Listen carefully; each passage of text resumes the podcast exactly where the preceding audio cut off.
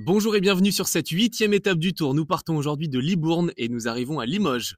200 km sous une chaleur caniculaire, mais avec des paysages magnifiques encore une fois, du sport et la découverte de nos régions, toutes plus belles les unes que les autres. Midi 45, c'est parti, le départ réel a été donné.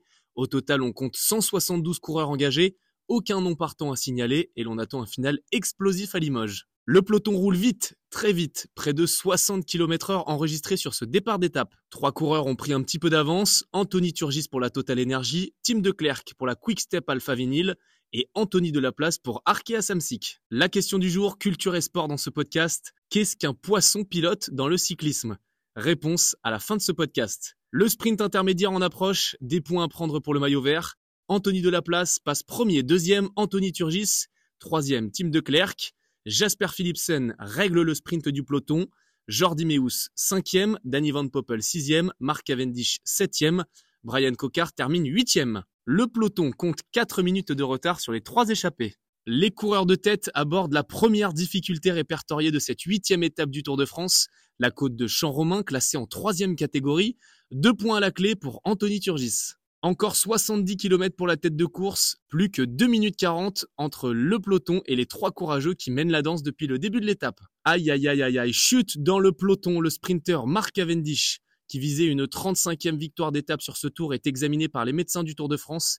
Il est blessé à l'épaule et contraint d'abandonner. C'était le 14e et dernier Tour de France de Mark Cavendish. On rêvait évidemment de le voir battre le record du nombre de victoires d'étape qu'il détient avec Eddie Merckx, mais malheureusement à 38 ans, le sprinter britannique quitte le tour sur une énorme déception. 10 secondes d'avance sur le peloton pour Anthony Turgis au pied de la côte de Condat-sur-Vienne, dernière grosse difficulté de cette étape avant l'arrivée à Limoges. Anthony Turgis est seul en tête. Chute à nouveau dans le peloton où l'on retrouve notamment Simon Yates, arrivé deuxième de la première étape. On peut également voir Michael Landa à terre. Anthony Turgis est repris à quelques kilomètres de l'arrivée. La Jumbo Visma emmène un peloton lancé à toute allure. Sprint de costaud à Limoges. Matt Pedersen de la Lidl Trek très solide gagne pour la première fois sur ce Tour 2023.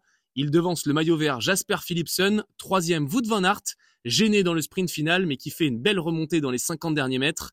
Brian Cocard, notre Français de la Cofidis, termine sixième. Pas de changement pour les maillots distinctifs. Jonas Vingegaard reste en jaune. Nelson Paules garde son maillot à poids. Jasper Philipsen toujours en vert et Tadej Pogacar toujours meilleur jeune avec le maillot blanc. Pour la question du jour, qu'est-ce qu'un poisson pilote? Voici enfin la réponse. C'est tout simplement l'avant-dernier membre de l'équipe qui roule le plus fort et le plus vite et qui sert de rampe de lancement aux sprinteurs de l'équipe. On se retrouve demain dans une étape de costaud entre Saint-Léonard de Noblat et le Puy-de-Dôme. Merci pour votre fidélité, belle soirée et à demain.